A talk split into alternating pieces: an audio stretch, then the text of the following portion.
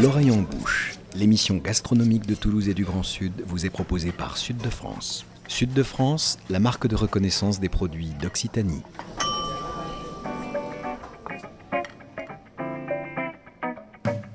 Bonjour et bienvenue dans l'oreille en bouche, l'émission gastronomique qui met Toulouse et le Grand Sud dans ses casseroles et dans vos oreilles.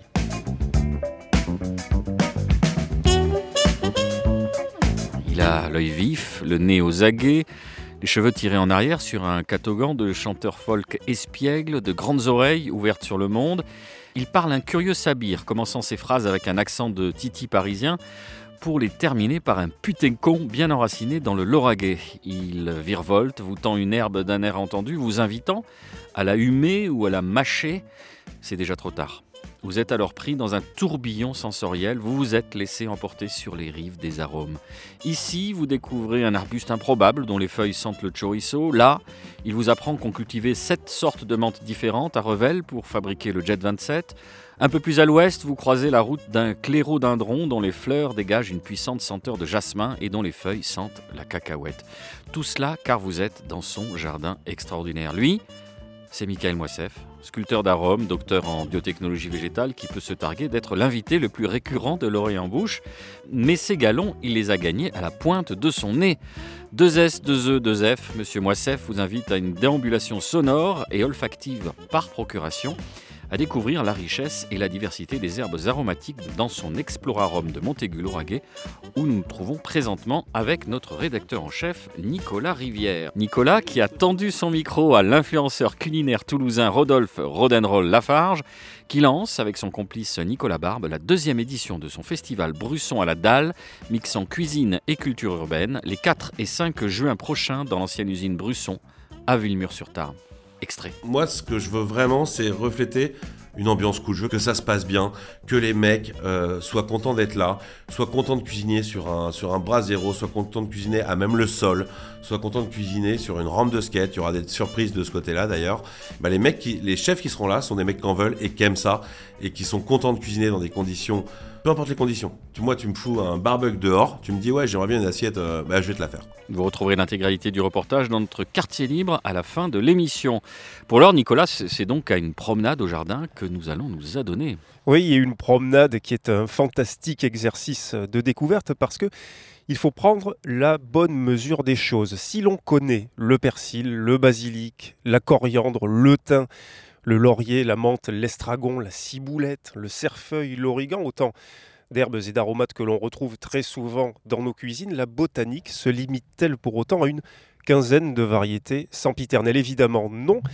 Et à vouloir élargir notre répertoire, nous nous heurtons très vite à nos méconnaissances. Saurais-je reconnaître par exemple le chénopode, l'amarante, la buglosse, le lamier, la berce assurément J'aurais du mal et pourtant, comme l'écrit le chef Bruno Verju, revenir aux plantes sauvages, c'est faire bouger les lignes, passer de la défiance à la connaissance. Parce que ne l'oublions pas, la cuisine a d'abord été la cueillette attentive, la sélection des plantes non nocives, des plus intéressantes, des plus savoureuses, et plus tard, l'art d'accommoder chacune d'elles. L'historien Raymond Dumay soulignait que les millions d'années consacrées à la cueillette furent le temps de la longue patience, de la patience récompensée, et elle est ici particulièrement récompensé avec cet immense herbier vivant qu'est l'Explorarome. Alors justement, on est au cœur de, ce jardin, vous rangez votre, foin, euh, votre foin, vous rangez votre foin, Michael, parce que euh, entre l'introduction et, cette liste euh, à l'après-vert des herbes aromatiques qui existent, qu'est-ce qu'on trouve chez vous? Qu'est-ce qu'on trouve chez nous? On trouve rarement ce qu'on vient chercher, ce qui serait triste. Mais, mais, par contre, assez souvent, on repart avec des, des, des, des idées, des sensations et puis j'espère des bons souvenirs. Voilà. Euh, d'abord, non, rien qu'ici, tu vois, si tu on est assis, là, tu n'as pas cité ça. Euh, chers, chers, auditeurs, je, vais froisser devant vos oreilles ça, mais les oreilles. Je, alors, voilà, tu la sens ici, tu vois. On, est, à, 70 cm et, elle est hyper costaud. Et ça, en, cuisine, c'est vachement bon, ne, serait-ce que sur des. Alors, par contre, il faut la prendre très fraîche, toute jeune, parce que quand elle, se sèche un peu, ça devient très râpeux et des fois ça se colle à la glotte et c'est une horreur.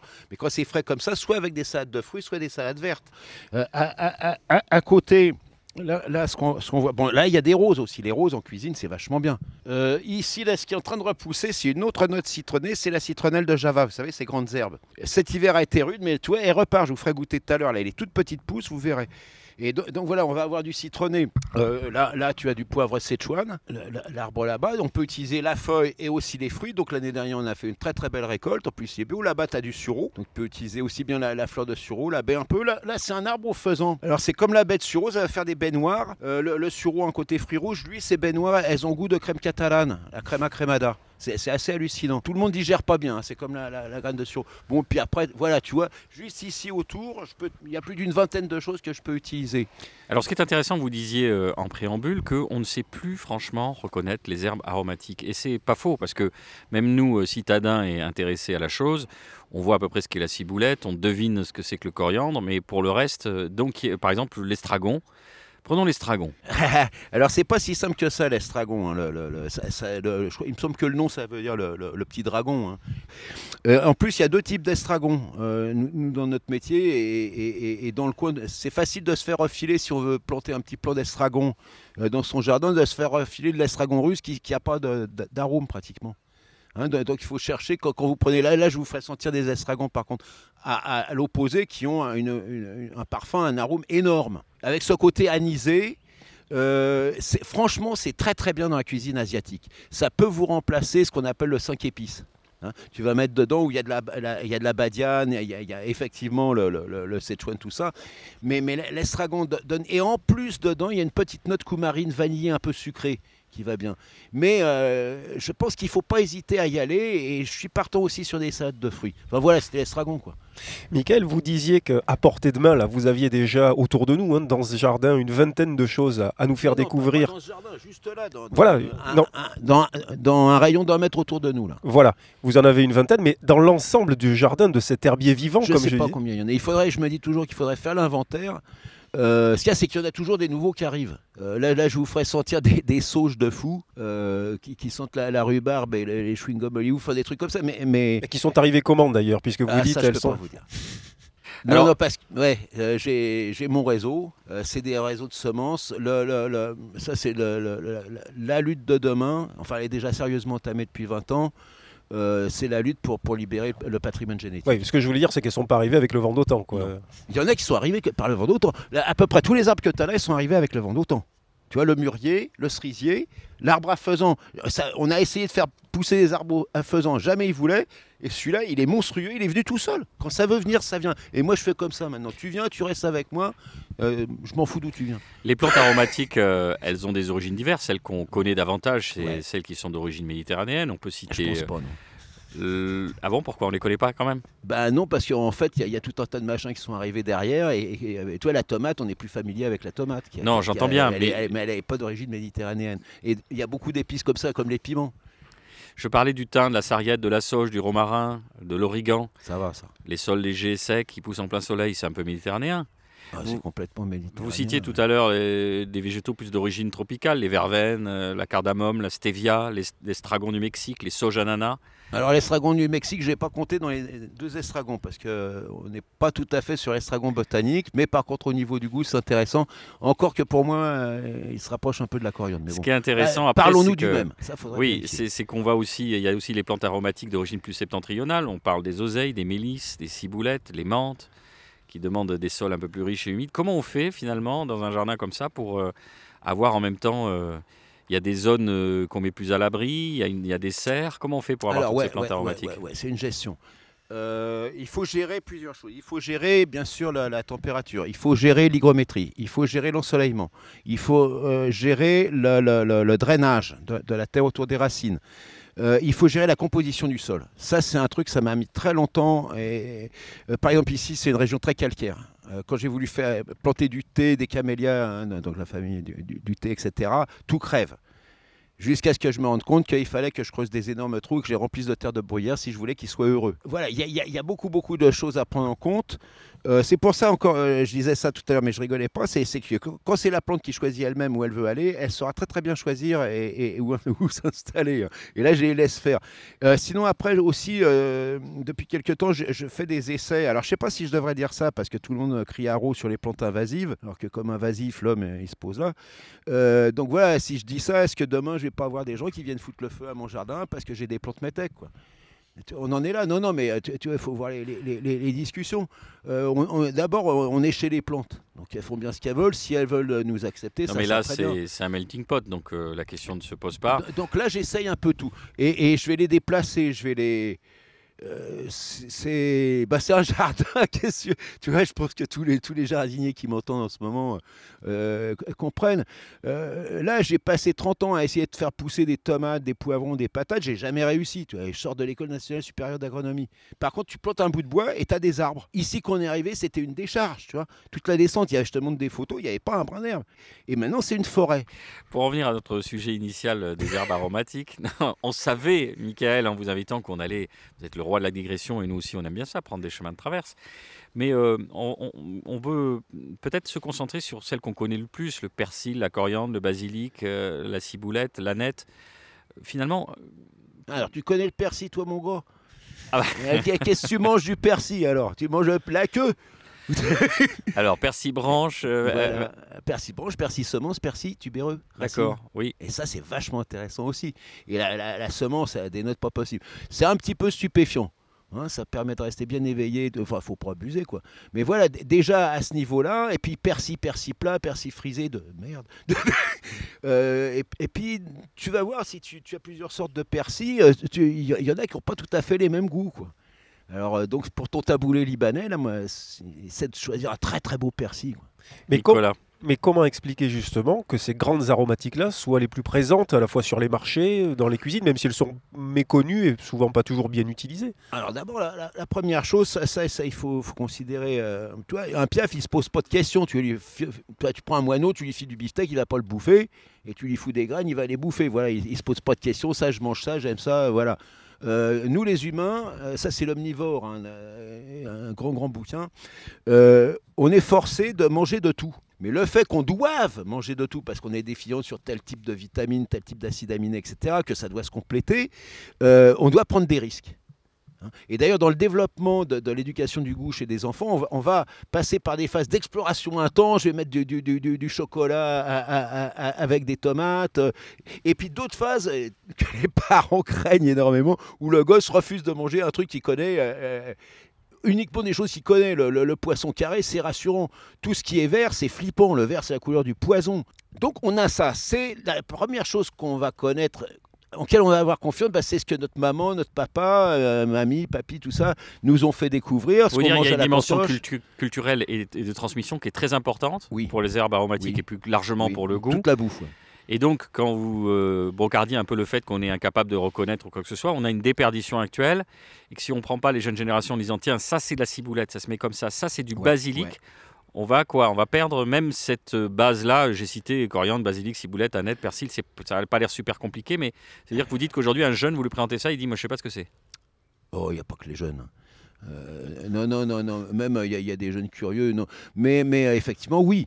Euh, c'est comme les, tu, regardes les gens dans la rue, ils sont tous habillés avec la même couleur. Ils, ils mangent la même chose avec le même goût. Et, voilà. Après, il y a des curieux, mais, mais quand tu es curieux, euh, enfin, j'estime pourquoi je fais tout ça, parce que moi j'aime bien les curieux, je suis curieux moi-même, je fais partie de la, la bande. Et, il faut pouvoir ouvrir des portes et proposer. Ici, on n'a jamais fait de pub pour ici. Les gens qui viennent, ils sont assez curieux pour nous trouver. Et, on va leur faire redécouvrir aussi des choses euh, contemporaines. Et puis, il y a manière d'utiliser. Mais avant, d'abord, première chose, euh, les, épices, les, les- aromates, les condiments, tout ça, il y, a- plusieurs fonctions. Il y a une fonction d'abord de protection hein, co- contre la, la- putridité, contre des contaminations euh, ba- bactériennes, euh, etc. En- ensuite, il y, a- le fait que ça, ben, ben, dans le temps, ils n'avaient pas grand-chose à bouffer comme, varié. Alors, je ne parle pas des, chercheurs-cueilleurs. À mon avis, je pense que les gens qui sont curieux et qui cherchent tout, euh, c'est qu'on a des, gènes de, chercheurs-cueilleurs quelque part et grimpeurs, etc. Pa- Par contre, après, euh, dès, qu'ils se sont posés, ils n'allaient pas faire pousser des tas de choses. Il n'y a qu'à voir le, peu de variétés de pommes qui nous restent, le peu de genre de variétés de blé qui nous reste. Tu vois, c'était des, milliers. Et pourquoi c'était des milliers? Parce que la nature, elle estimait pas qu'elle était là pour nourrir des. Euh, euh, et c'était la biodiversité. Il, fallait que, que ça se multiplie. Et plus il y a de goût, de senteurs, etc., plus ça va permettre de bénéficier du travail de différents types de pollinisateurs, de plusieurs types de disséminateurs, etc. Tu comprends? Et ensuite, après, ça va permettre aussi de segmenter le marché du travail, c'est-à-dire que telle plante va être pollinisée par telle abeille et, telle autre par un autre type d'abeille. Et ce qui fait d'ailleurs qu'il faut faire gaffe, parce que les gens disent ouais, mais ça c'est pas grave s'il y a un certain nombre d'abeilles, d'espèces d'abeilles qui diffèrent, parce que les autres abeilles vont, vont venir polliniser, mais c'est pas vrai.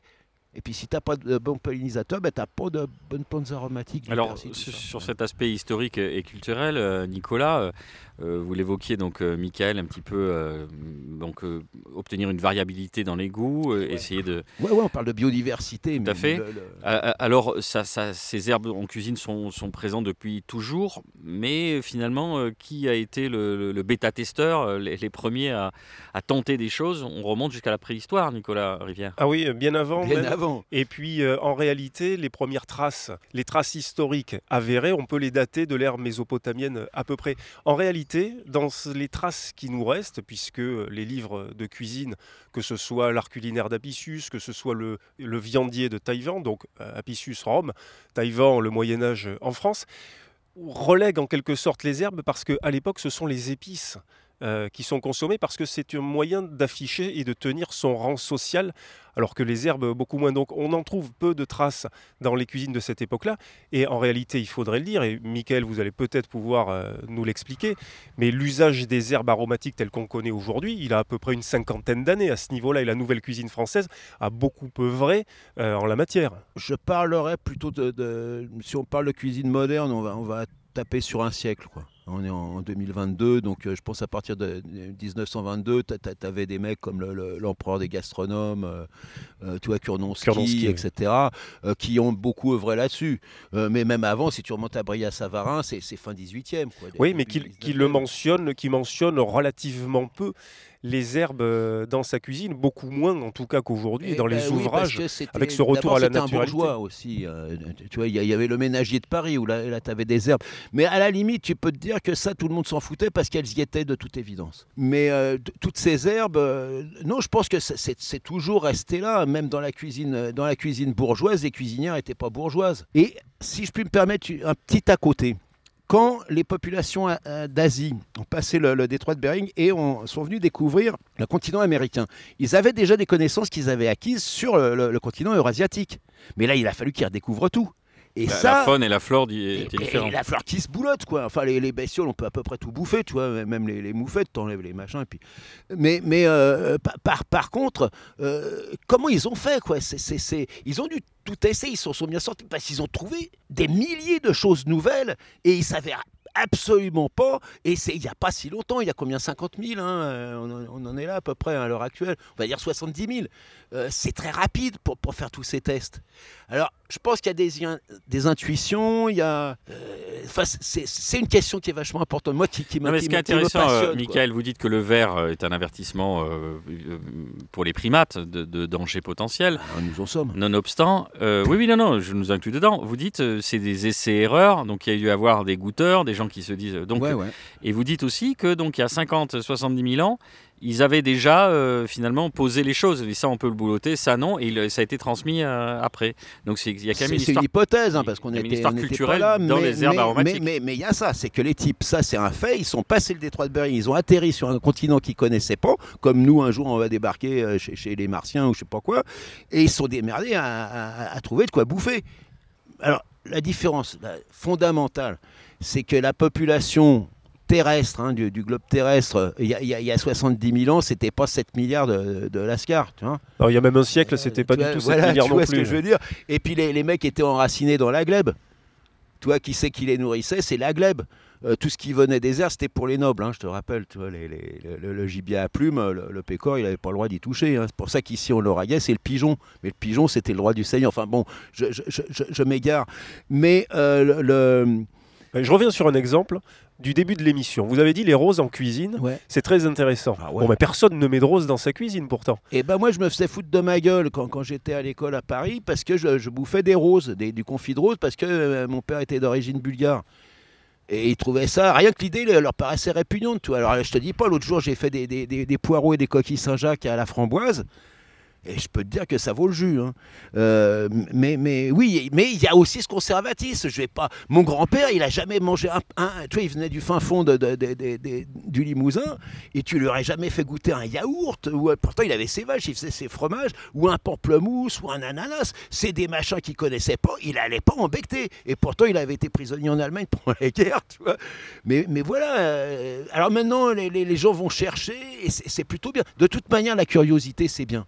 Je, citais euh, Bruno Verju, le chef Bruno Verju euh, en début d'émission, qui est le chef du restaurant Table à Paris et qui, dans euh, L'Art de nourrir, paru l'an dernier, écrivait Il faut de la liberté pour explorer. On le voit au restaurant où les gens formatés, angoissés, ne mangent pas les plantes sauvages et les mettent de côté dans l'assiette. La peur de l'inconnu, qui explique la délimitation des jardins, les retient. Mon rôle en tant que chef est d'offrir des champs ouverts sur les goûts, de montrer que les frontières peuvent s'affaisser jusqu'à la connaissance et qu'ainsi le monde comme les êtres peuvent être apprivoisés. La délimitation, la peur de l'inconnu qui explique la délimitation des jardins. Qu'est-ce que vous en pensez, euh, Michael Mossef Parce que là, on est chez vous dans votre jardin. Est-ce que c'est une entreprise de domestication Ah non, c'est tout le contraire. Voilà. Ah non, non, moi, moi je, je- je- je suis le Spartacus des petits légumes. Euh, que- mais, mais par contre, ce que dit Verju, là, c'est- très bon aussi. Hein.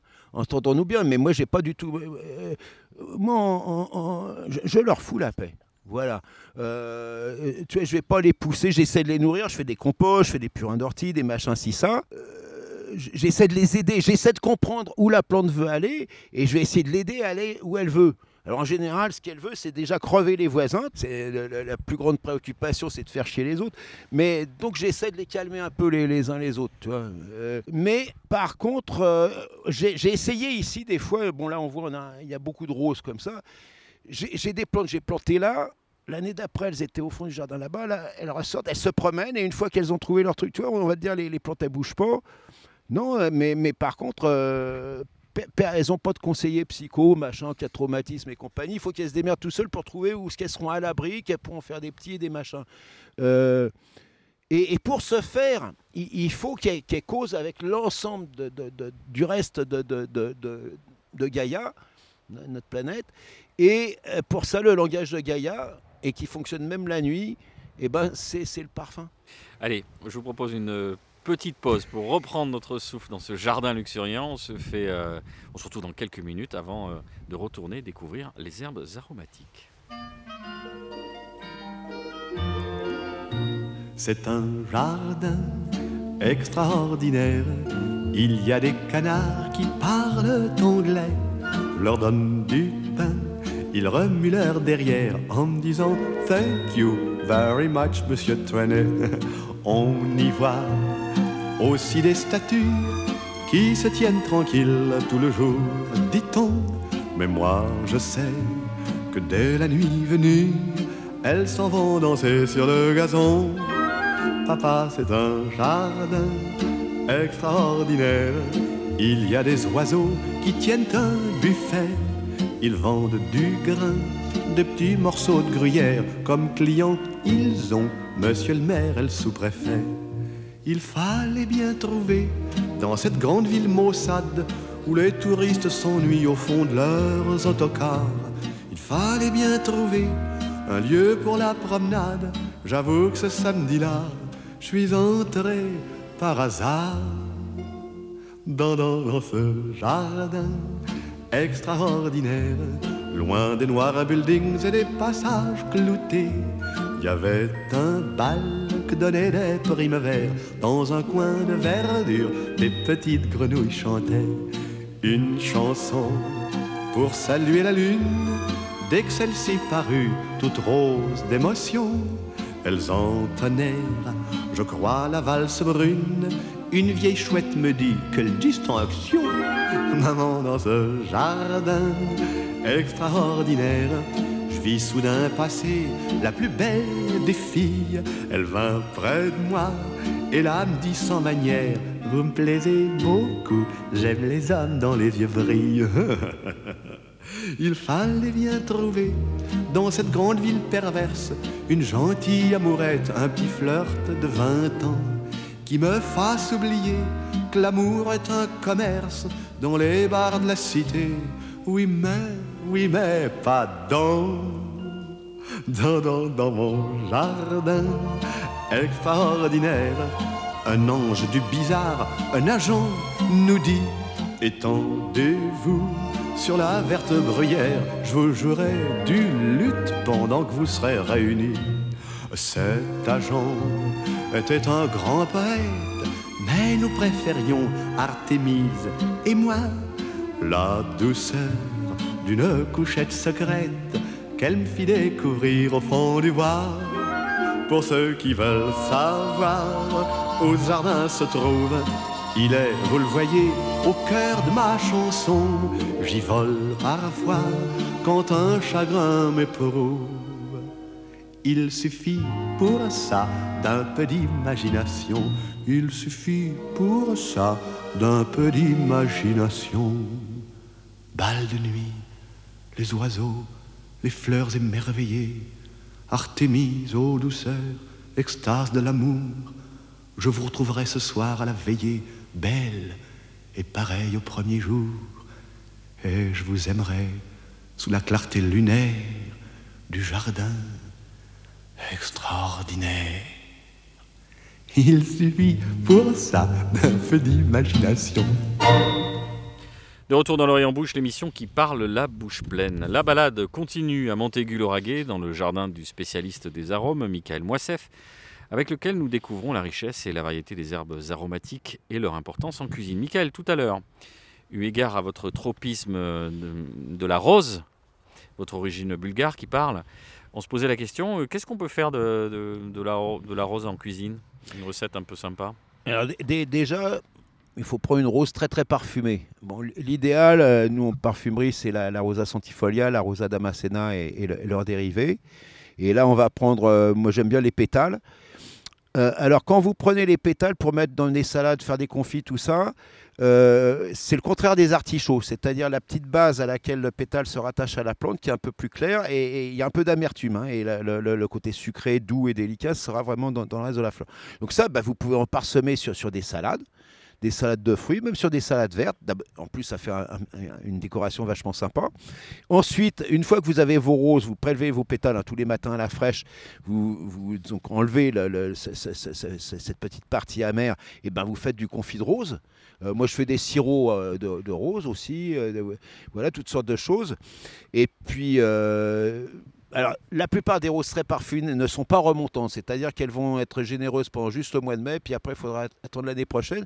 Et donc, sinon, j'utilise pas mal l'eau de rose aussi. Et donc, ça, on va pouvoir rajouter ça euh, dans, dans, toutes sortes de, de, de, salades, de choses fraîches, de boissons. Euh, ça, ça, essayer donc euh, une petite boisson à base de, de concombre, un peu de rose, euh, des, des, des, choses comme ça. C'est vachement rafraîchissant. On fait le grand écart à présent. On s'intéresse à une herbe qui n'est pas forcément la, la plus aimée, qu'on appelle le, le, coriandre ou la coriandre d'ailleurs. Alors normalement, je crois qu'on dit la coriandre, mais euh, j'ai tendance à dire le coriandre. Alors pourquoi? Euh, D'abord, dans cette plante, on utilise notamment deux parties. Des fois, on peut utiliser aussi la, partie souterraine, mais il y a la partie fraîche de la plante, le feuillage, et puis aussi il y a la semence, hein, le fruit, la graine de, coriandre. Et les deux n'ont pas les mêmes parfums du tout, et les deux ne vont donc pas être utilisés dans le même genre de recette. Euh, la, coriandre semence a peu de détracteurs, ce qui ne va pas être le cas avec la, coriandre feuille. Elle a des notes un peu orangées, très douces, très légèrement épicé. Et donc le, classique, c'est le, les champignons à la grecque. Euh, ça va, donc comme je vous dis, il y a un petit parfum d'orange. Donc chaque fois qu'on distingue une odeur de manière notable dans quelque chose qu'on s'apprête à manger, on se dit qu'on pourra le complémenter avec quelque chose qui partage aussi cette euh, même facette ol- olfactive. Donc orange, ben, ça veut dire que ça va aller bien avec de l'orange. Et je me rappelle un jour chez, Michel Bras, à Véronais fameux et illustre, euh, il, il nous avait fait terminer le repas, il y a un petit café à sa façon super bon. Il avait pris des zestes d'orange, bien sûr bio. Il avait découpé ça un peu en forme de langue de chat fait passer ça au four pour que ça devienne des, des petits trucs tout croquants comme des langues de chat, et dessus juste une concassée de, de- de- de semences, de graines de coriandre. Ça, avec un mocha, eh ben, là, le roi n'est pas mon cousin. Par contre, si on prend sur la, la, la, la, la- la coriandre euh, feuille, euh, beaucoup de gens, euh, alors notamment en Europe euh, et en Amérique du Nord, disent mais je peux pas bouffer ça, ça pue à la punaise. Et puis déjà, quand tu dis punaise, dans punaise, il y a ça pue. Ça veut dire que c'est une odeur qui, a a priori, plaît pas à tout le monde. Je savais pas la cagne, hein, mais Et, et, et, et- et c'est pas faux. Parce que qu'est-ce que ça veut dire le mot coriandre? Cori, ça veut dire la punaise. Andros, l'homme, ça veut dire le papa punaise. Tu vois? Et, et- et d'ailleurs, tu le regardes, il y, a- il y a toutes ces punaises en pyjama là-dessus sur les graines de coriandre. Les, les oiseaux adorent ça, c'est vachement dur d'en tenir. Mais il y, a, il y a ce côté, effectivement, on retrouve cette note. Euh, c'est du trans 2 hexénal, bon, il y a, d'autres trucs comme ça, qui répugnent à certains. Et, ayant euh, vécu la triste expérience d'avoir avalé et mâchouillé un peu une punaise verte des bois, là, je peux vous garantir que c'est absolument immonde. Hein. j'avais pas fait exprès, j'avais mal à la gorge, j'avais mis du miel, un pot de miel à la tête du lit, ouvert. Et dans la nuit, j'ai mal à la gorge, je prends la cuillère, je prends du miel et je mâchouille. Il y avait une punaise qui était gluée dedans. Et là, j'ai pas, là, je me suis levé. hein. Alors une, une Mais dernière. alors, alors, donc, la coriandre Pardon. feuille euh, intervient dans, dans- dans les cosbors, les cilantro, euh, tout, tout ça, cosbor, c'est toute la- la- la- la- l'Afrique du Nord, cilantro, c'est toute l'Amérique du Sud, et, et- et aussi toute l'Asie. Et, et ça va être, moi par exemple, je vais en mettre dans du guacamole avec l'avocat, ou des caldo de pollo, donc toutes les recettes Amérique centrale, euh, euh, Amérique du Sud. Mais tu vas mettre ça aussi dans un tom yam kung, tu peux bien mettre un, donc une recette thaï, hein, une petite soupe chaude, à- c'est du kung, donc c'est de la crevette, ou euh, ça va aller avec de la tomate, voilà, en, fraîcheur, tu peux en mettre un peu dans le taboulé, mais il y a des gens qui, tu leur en feras jamais bouffer, jamais. Et il faut pas insister parce qu'ils vont t'en vouloir. hein. Nicolas Rivière. À propos de guacamole, Michael Moissef, euh, avant qu'on démarre cette émission, vous nous disiez qu'il y a une épice euh, que vous n'aimez pas du tout dans le guacamole. euh. Alors c'est une épice que par ailleurs j'aime bien, mais mettre du cumin dans le, dans le guacamole, je trouve ça. Pff, j'ai Mais alors, même pas- j'ai pas- expliquez-nous J'ai même pas de mots, parce que ça rime à rien. Ça rime à rien. Euh, Il y a, il y a les, dans quelques recettes de cuisine euh, d'Amérique centrale, on va trouver du cumin, mais ça, ça a été amené par l'oppresseur euh, papal. Euh, mais Et. Michael, Michael, expliquez-nous pourquoi ça ne rime à rien de mettre du cumin dans du guacamole et que de mettre des roses dans du café ou dans des salades de fruits, ça rimerait à quelque chose. Ah, Quelle ça, est la différence euh, entre la nature, la culture, etc. etc. Bah, c'est ce qui me plaît. Moi, si tu veux, le- le- le- je, je peux me nourrir que d'avocats. Ah non, mais on, était dans des. On Tu pensait que c'était des assorts. Il faudra des qu'on vous présente Bruno euh, Parmentier. Alors. Vous allez comprendre que l'avocat, c'est un peu compliqué. Quand on Non, mais l'avocat, c'est, c'est- c'est- mais moi, j'ai habité au Guatemala, c'était la guerre, tu vois. J'avais pas un radis. Et, et là, il y a- c'est le pays des avocats. Et je pouvais me nourrir que d'avocats, pratiquement d'avocats, et puis des, des, des, des, des- des tortillas. Et, moi, j'a- j'aime l'avocat. Et, je trouve, donc, normalement, quand, si je te fais un guacamole, je vais prendre la- d'abord des avocats bien mûrs. Et puis, tous ne sont pas égaux. hein. Il y, a- des parfums d'avocats. Il y en a qui sont très anisés. En- ensuite, là-dessus, bah, tomate, oignon, euh, piment, citron vert, euh, coriandre. Basta. Et.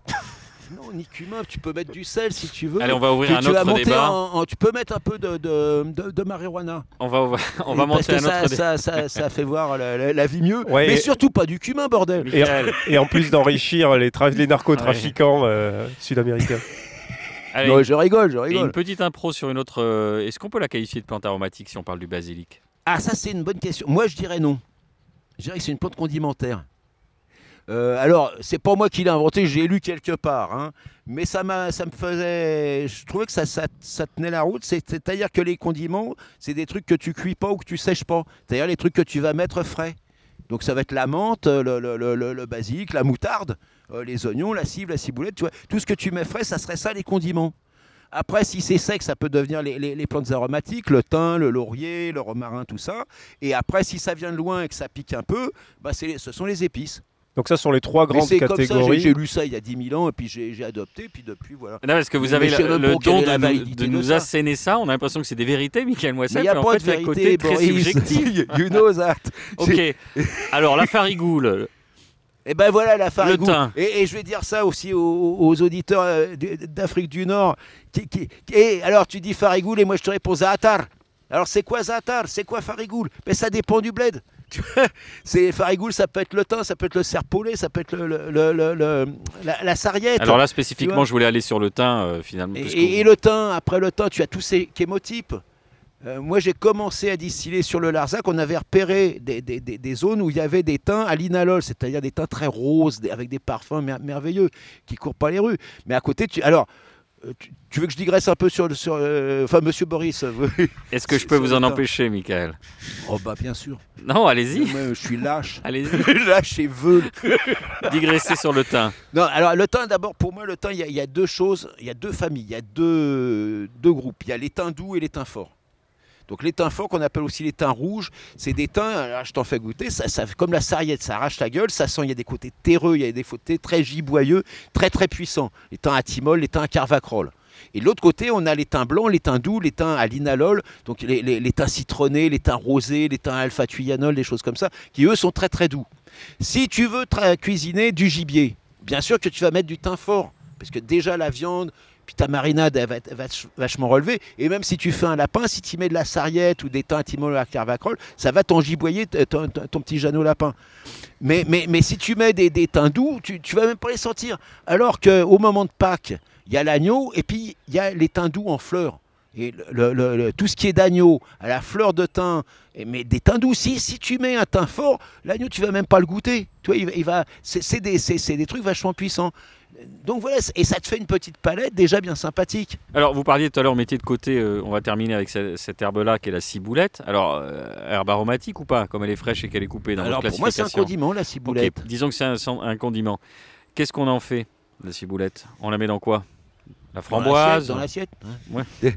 Non, la- alors la, la, la, la ciboulette, bon, euh, moi le, le premier truc, tout ça, mais, mais je te, bon, on se connaît, je, je peux me- ce qui me vient, ben, c'est l'omelette aux fines herbes de ma grand-mère.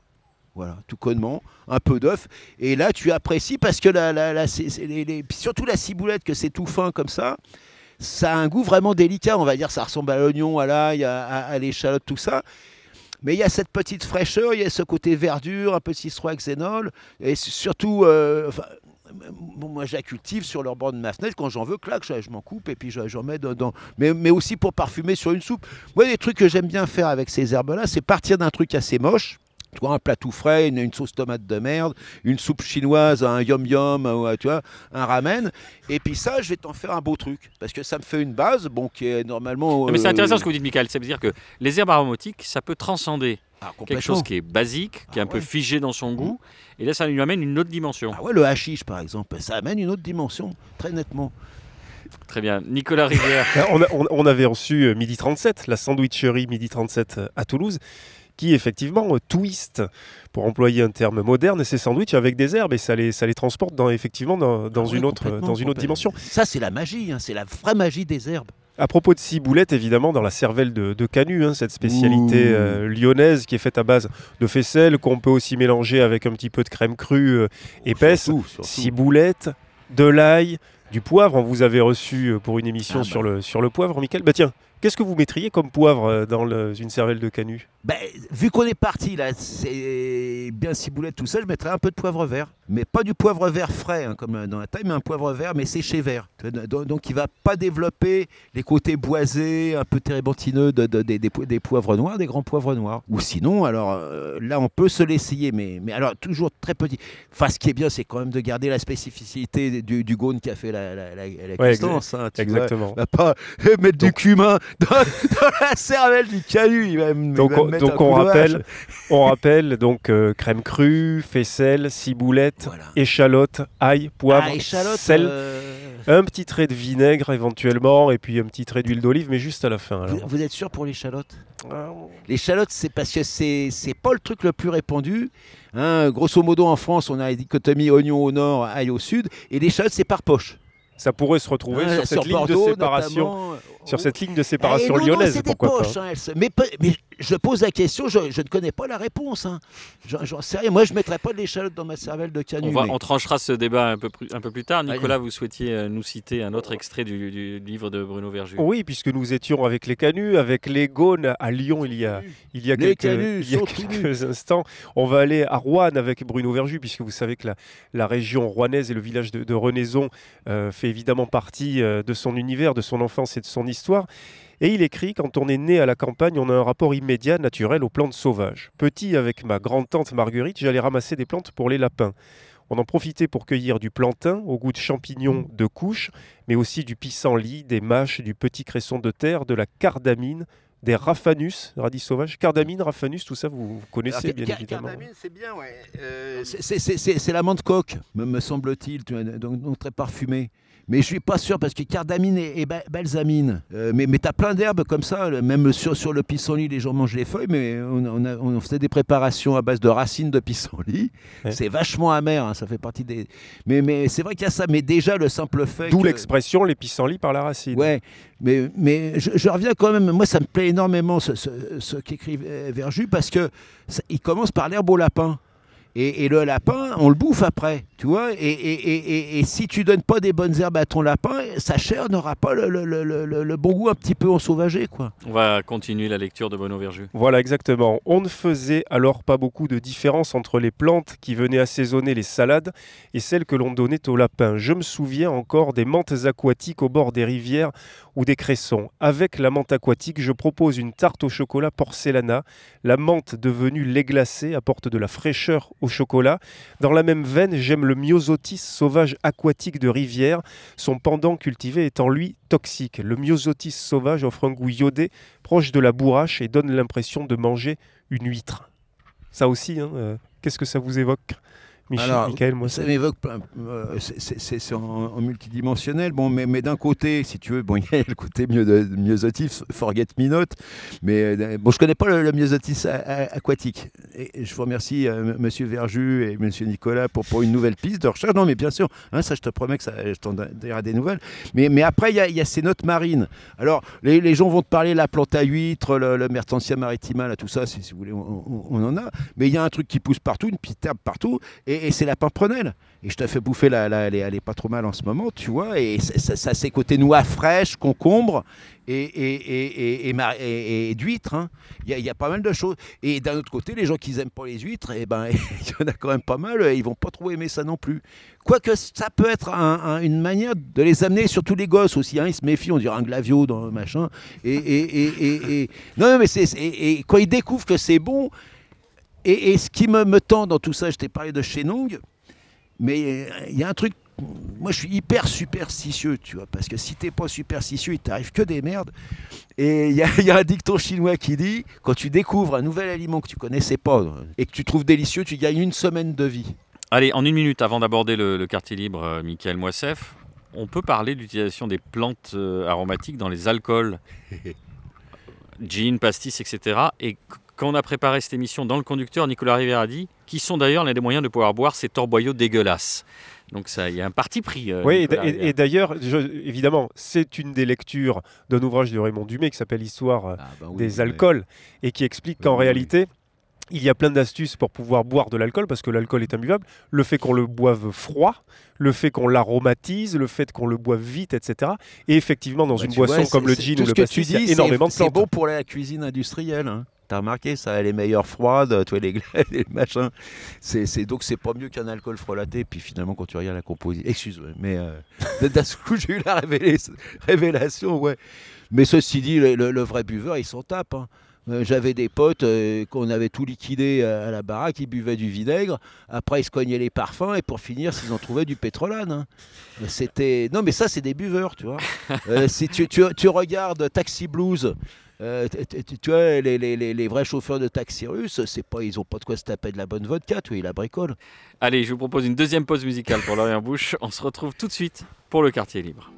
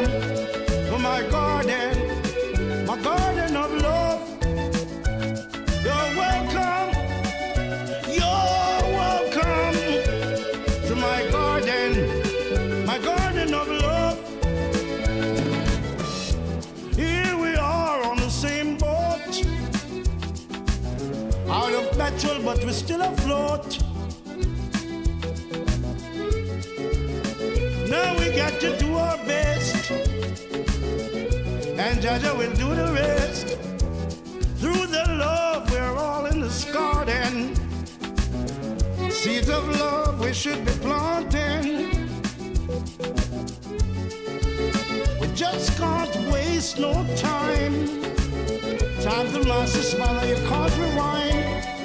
You're welcome. You're welcome to my garden, my garden of love. You're welcome. You're welcome to my garden, my garden of love.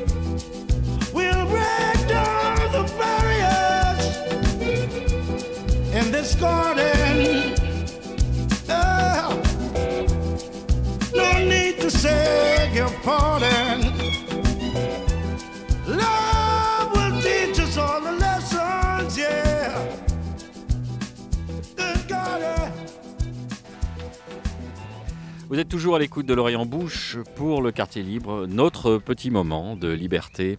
Et avec vous, Nicolas, on part tout de suite à Villemur-sur-Tarn pour un événement qui va se dérouler les 4 et 5 juin prochains. Oui, Brusson à la dalle, samedi 4 et dimanche 5 juin, rencontre originale entre l'univers du skate et plus largement des cultures urbaines et celui euh, de la gastronomie contemporaine. C'est Rodolphe Lafarge, plus connu sous le blaze de Rodenroll, blogueur et influenceur culinaire qui a créé cet événement main dans la main avec euh, Nicolas Barbe, skater de haute tenue et qui est par ailleurs luthier dans le civil. Le duo avait déjà posé des jalons l'été dernier sous la rocade de Toulouse avec la digue à la dalle. Cette fois-ci, ils investissent l'ancienne usine de l'entreprise Brusson.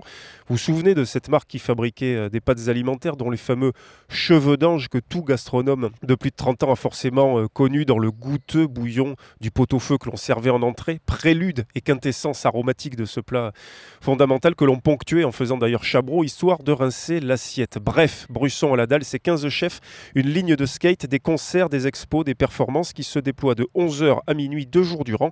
Rodolphe nous en dit plus. Le lieu est fantastique, tu peux y chiller toute la journée, il y aura des canapes partout, il y aura, il y aura des bars extérieurs, il y aura des possibilités de se restaurer hors euh, chef. Donc ça, voilà, c'est euh, ça, qu'on soit, qu'on soit 500, 1000, 2000, 3000, c'est pareil. Il y aura de toute façon ça. Moi, ce que je veux vraiment, c'est refléter une ambiance cool. Je veux que ça se passe bien, que les mecs euh, soient contents d'être là, soient contents de cuisiner sur un, sur un bras zéro, soient contents de cuisiner à même le sol, soient contents de cuisiner sur une rampe de skate. Il y aura des surprises de ce côté-là d'ailleurs. Tu vois, j'ai- un pote à Tournu, Jean-Michel Carrette. Euh, bon bah son service, à son couvert, étoilé Michelin, bah les mecs ça envoie du bois, ils cuisent des volailles en live. ils- Tu vois, c'est pas du travail de mise en place, plan-plan, etc. C'est des mecs qui en veulent, qui aiment ça. Bah les mecs, qui, les chefs qui seront là sont des mecs qui en veulent et qui aiment ça et qui sont contents de cuisiner dans des conditions, peu importe les conditions. Tu, moi, tu me fous un barbecue dehors, tu me dis ouais, j'aimerais bien une assiette, euh, bah je vais te la faire. Et puis c'est un, un- un environnement euh, qui parle ou qui parle pas. Donc, euh, il y a des chefs qui sont montrés tout de suite très enthousiastes. Hubert Vergoin, euh, de Substrat à Lyon, euh, Florian Raymond, du Bistrot du Potager à Lyon, m'ont tout de suite dit oui. Enfin, ils ont adoré l'idée. On a Baston et Bibi à Bordeaux, qui sont surmotivés. Enfin, c'est génial. Gauthier Alvarez de Pau, super content aussi. Flo et Vivien, donc de Caro et à Biarritz, Prince Noir à Bordeaux, connaissaient déjà et de toute façon avaient déjà signé. On a du bruit en cuisine à Montauban. Eux, ils adorent ça. Ils viennent à deux. Ça va déchirer. Et puis les Toulousains, bon, on a Mika, le Cumberry euh, du Rocher de la Vierge, on a la Pente Douce euh, qui sera pas forcément là sur les deux jours, mais vous verrez bien pourquoi. Euh, on a Simon Carlier de Solide, on a Bastien de Miam qui sera avec euh, Olivier de Macaroni, donc qui est euh, l'esthète de la cuisine italienne, donc euh, ça va être chouette. ouais. Et tu vois, j'étais avec Mathieu Lévesque du Grand Cuisine qui est venu voir le site hier pour qu'on pour qu'on voit un peu les cuisines, et en fait il chauffe naturellement quoi. Mathieu, il avait des idées, puis s'il sait un peu ce que font les autres, il dit attends putain moi je vais faire ça, je vas-y mais on va s'éclater, je vais faire ça. Enfin c'est euh, franchement c'est c'est c'est vraiment une super ambiance.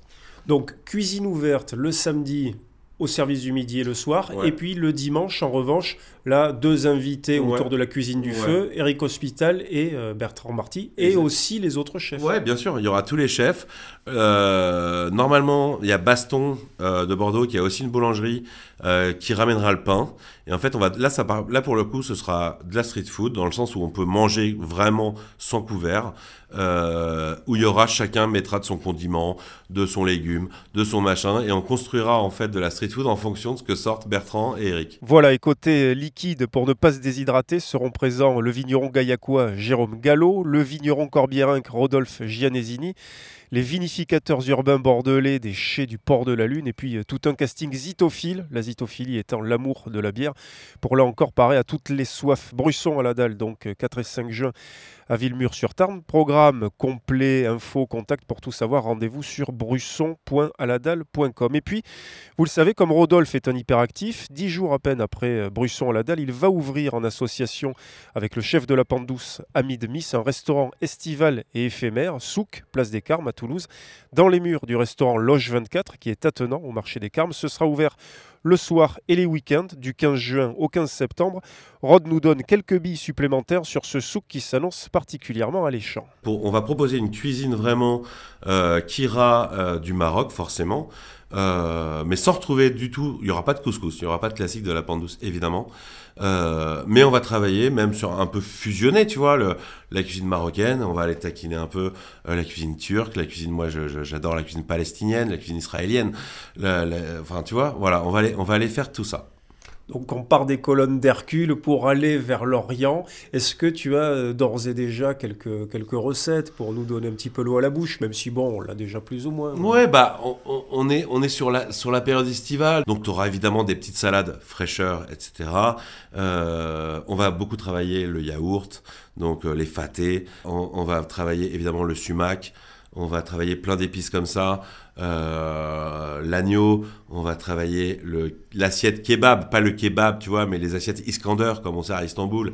C'est-à-dire, euh, tu vas avoir ton assiette avec des grillades, avec, euh, avec un petit piment, avec euh, la sauce blanche, pas celle des kebabs, le petit juste persil, oignon, sumac, la petite galette qui va bien, tu te fais ton petit Twitch. Je pense, après, je, je, je vais me concentrer aussi sur des soirées vraiment où je sortirai des vrais plats comme les mantis, qui sont des petits raviolis ouverts que tu mouilles au bouillon après les avoir fait griller, c'est magique, mais tu peux pas le faire tout, c'est trop de travail, euh, parce qu'on espère aussi euh, euh, avoir du monde et que, le- que, que les gens aiment ça. Alors évidemment, comme tu n'es jamais rassasié, après Brusson à la dalle et en même temps que Souk, il va y avoir les tablés de Vic et puis après des pop-up dans le Cantal.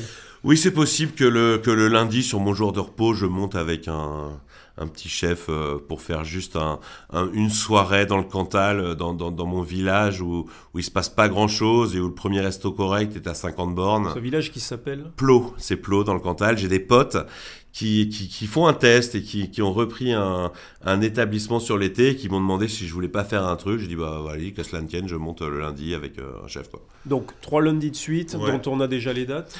Euh, ça va être les trois premiers lundis d'août. Euh, et a priori, ils ont tous validé par message, mais euh, ce sera avec Mika du Rocher, avec Jérémy Morin de l'Aparté et avec Amit de la Pente Douce. À partir de septembre, tu vas te trouver un peu désœuvré, non? Ouais, ou on va partir en vacances un peu peut-être.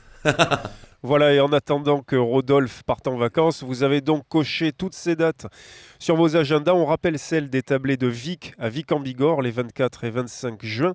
C'est Franck Putla, le chef euh, deux étoiles installé à l'hôtel du Parc à Carcassonne, qui sera le parrain de cette septième édition de ce festival populaire de la gastronomie qui a choisi cette année de mettre les grands classiques à l'honneur. Quand on a préparé cette émission, euh, Michael Moissef, je vous ai dit euh, réfléchissez à un quartier libre. Là, vous me dites je sèche un peu, mais ce que nos auditrices et nos auditeurs ne savent pas, c'est que vous avez reçu un colis un petit peu particulier juste avant qu'on commence l'émission. Vous avez fait euh, découvrir deux merveilles arméniennes. Vous pouvez nous en parler pendant 30 secondes? Bah oui, c'est vrai, vous êtes bien tombé, mais enfin, mes salauds, vous, vous m'avez séché mon soudjouk. Enfin, j'ai- participé aussi. Bah oui, là, là c'est mon pote Joe de, de, de- de- Marseille. Euh, sa famille, c'est- la plus grosse épicerie ar- arménienne de Marseille. Il m'a fait découvrir plein de choses. Et donc, de temps en temps, euh, je lui échange de, de- de- des polars, de la littérature policière, parce qu'il il adore ça, notamment. euh, des- Il y a pas mal une école de polar marseillais. Et en échange, il me file du, du, et du, pas, et du pasterma. Allez, Et il faut donc nous là, vous- expliquer ce que c'est. Là, ça a l'air complètement mystérieux. Le souljouk, c'est quoi? Euh, Le, le, le, le soudjouk, ça se présente un peu comme un petit saucisson. C'est toujours de la viande de bœuf, c'est dans du boyau de bœuf.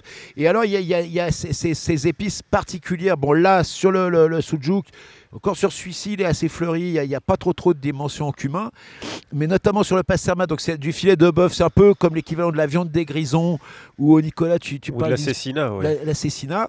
Euh, donc c'est du filet de bœuf. Dans le temps, il était pressé au cul, c'est-à-dire on mettait sous, sous la, enfin il n'y avait pas de sel, mais entre le, le mec et le cheval, ça pressait le truc. Et autour, il y a un mélange d'épices et dont un des composants et un épice qui est fabuleux et que je conseille aussi en, en- en jeune pousse, c'est le fenugrec. C'est comme le bon, pastrami, quelque part. c'est, alors l'ancêtre, euh, bah, toute manière, bon, là, là, on se retrouve sur, sur, sur, sur, tous ces pays où ça se mélange allègrement, les Géorgiens, les Arméniens, les Juifs, les Turcs, les Arabes, les Croisés, les Byzantins, machin, et j'en passe et des meilleurs. Euh, ça, c'est, il, manque une bonne épicerie arménienne ou une bonne épicerie syrienne à, Toulouse. hein. Je lance un appel parce que euh, une petite tapenade de filles, enfin, ont ça me manque, hein. Merde. Le, le message est passé, Michael Moissef. Euh, Et Nicolas puis- Rivière. Oui, et puis pour, euh, pour arroser ce soudjouk et ce pastermak, il y avait euh, un vin de busée, mais peut-être fait avec des cépages qui eux-mêmes ont été rapportés par les croisés, etc. Ah, ah, etc. alors là, là, là, là, là, ça va être plus, plus hard. Donc, donc, euh, le, le- le vin que je vous ai fait boire, c'est c'est le pichon carré de, de Jacques Réjalot. D'où le côté la- peut-être un peu brouillon de cette émission parfois. Euh, ouais, ouais, c'est vrai que il, bon ben, enfin, il est annoncé à 13, mais à mon avis, il fait bien ses 14-5. Il est très très épais, très fort, et effectivement, euh, donc c'est, c'est, alors c'est pas un buset, puis il peut pas avoir l'appellation. Euh, moi, j'ai, bon, il m'a, fait le, le, le, le- plan euh, qu'on doit pas faire. C'est, en aveugle, je sais pas ce que c'est. C'est très noir, je suis abusé. Il y a des tanins, bah, je lui dis, je sais pas, un ca- ca- cabernet franc, beaucoup euh, de, de merlot. Euh, et peut-être du tanat, enfin, et puis il me dit non, bon, le, merlot c'est bon, hein, c'est ce qui donne le côté fruit rouge, tout ça qui apparaît, hein, très très griotte, cerise noire, mais le, côté ferme, tout ça, c'est un cépage. Apparemment, l'INRA a travaillé dessus, c'est des trucs qui sont issus euh, des- de l'embrusque basque, de cépages qui avaient été préservés par l'ère glaciaire, et apparemment, donc il y a mon Jacques qui en fait ça, et il a un collègue qui est français installé au Liban, où il y a un renouveau du vin, euh, et, et- et, euh, voilà, ils sont deux à travailler ça. Et moi, j'ai accroché dessus. euh, en plus, bon, c'est du sans soufre. Le, le type est en train de se, se recaser méthode Déméter que, que j'aime bien. hein.